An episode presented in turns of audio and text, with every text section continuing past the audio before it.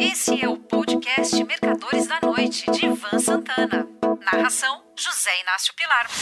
Se hoje estou escrevendo esta crônica para a coluna Os Mercadores da Noite, isso se deve às diversas encruzilhadas com as quais me deparei na vida. Em todas elas, tive de optar por uma, duas ou mais opções, não raro, totalmente díspares. 1958. Em pleno governo JK, eu, com 18 anos, cursava o clássico, que era o último ano de uma das alternativas do ensino médio de antigamente, no Colégio Marconi, em Belo Horizonte, cidade para onde me mudara do Rio de Janeiro com os meus pais e irmãos. Não tinha o menor interesse pelos estudos. Meu negócio era aviação. Desde menino, queria ser piloto comercial. O velho, que foi para BH ser diretor da Uzi Minas, se recusou a pagar o meu brevet no Aeroclube de Carlos Prates. Abre aspas. Se você quiser ser piloto, então entre para a Academia da Força Aérea ou vai estudar na Escola da Varig em Porto Alegre. Nesses tecotecos daqui, só se for por sua conta. Fecha aspas. Resolvi então arranjar um emprego para poder pagar as lições de voo no aeroclube. Fui parar na HH Piccione, uma corretora tradicional de Belo Horizonte. Me puseram na mesa de câmbio. A gente comprava dólares dos exportadores e vendia para os importadores. Nessa ocasião, passei a fazer operações descasadas, ou seja, comprava e vendia a descoberto. Continuava a ter as minhas aulas no aeroclube, agora de manhã, bem cedinho ou nos fins de semana. Não demorei a solar, isso é, voar sem instrutor. Como recebia comissões no câmbio, logo passei a ganhar, ali, com 18 anos, mais do que um comandante de quadrimotor Constellation, que era o state of the art das aeronaves transcontinentais.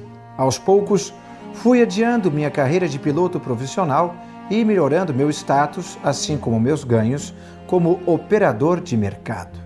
Não sem uma pontinha de remorso por ter traído meus sonhos, mas tornei-me operador de mercado assumido. Assumido e rico.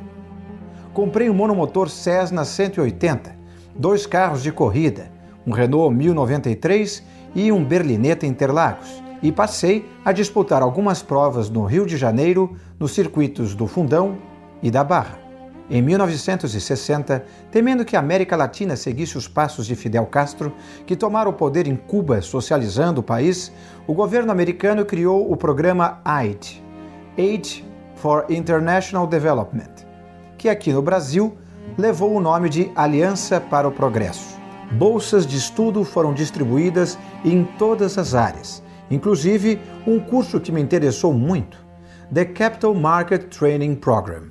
Embora a bolsa fosse excepcional, mil dólares mensais, equivalentes hoje a 8.500 dólares, era menos do que eu ganhava na HH Piccione. Havia também as provas de inglês e economia. Como eu fizera parte de meu curso primário em Londres e trabalhava no mercado financeiro, além do meu pai ter sido graduado na London School of Economics e vivia me ensinando coisas que aprendera, passei fácil pela prova de classificação. Encruzilhada pessoal. Eu tinha 25 anos e namorava uma garota de 16.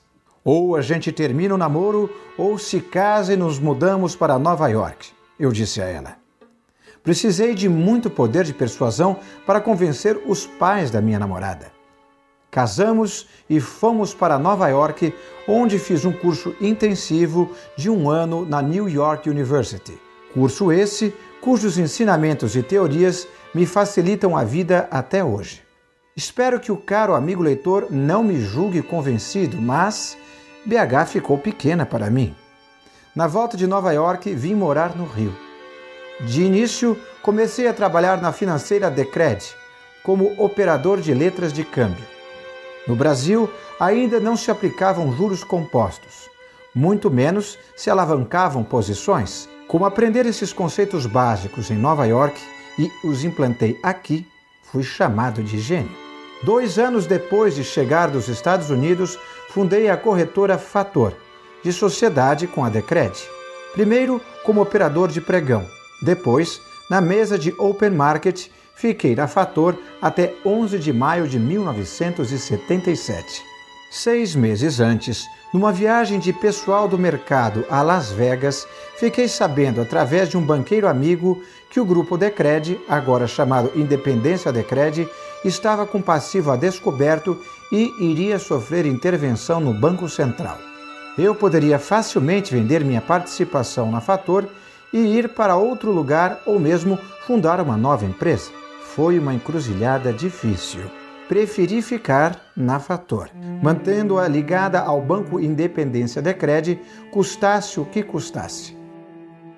Achei que seria deslealdade de minha parte pular fora naquele momento, mas fui desalavancando a corretora até que seu passivo ficou menor do que o valor em caixa. Na terça-feira, 10 de maio de 1977, fui almoçar com dois amigos. Um deles era o mesmo que me avisara sobre os riscos de ficar ligado ao Banco Independência. O outro é alguém que todo o Brasil conhece. Pois bem, eles me avisaram que o Grupo Independência, inclusive a Fator, sofreria intervenção às 17 horas do dia seguinte. Imediatamente peguei um avião para Brasília e fui conversar com o diretor de mercado de capitais do Banco Central. Mostrei o balanço da Fator totalmente adimplente. Entre outras coisas, ele me garantiu que, de acordo com a legislação, eu não era obrigado a pagar os CDBs Independência que havia vendido, mesmo tendo caixa para isso. No dia seguinte, a tropa de choque do BC entrou exatamente na hora marcada. Como o Banco Independência e a Fator ficavam no mesmo andar de um prédio na Avenida Rio Branco, eles lacraram tudo. Aquela noite, conversando com minha mulher, tomei uma das decisões mais difíceis da minha vida. Mas o relato do que aconteceu fica para a próxima coluna. Um ótimo fim de semana para todos. Você ouviu Mercadores da Noite de Ivan Santana. Narração: José Inácio Pilar.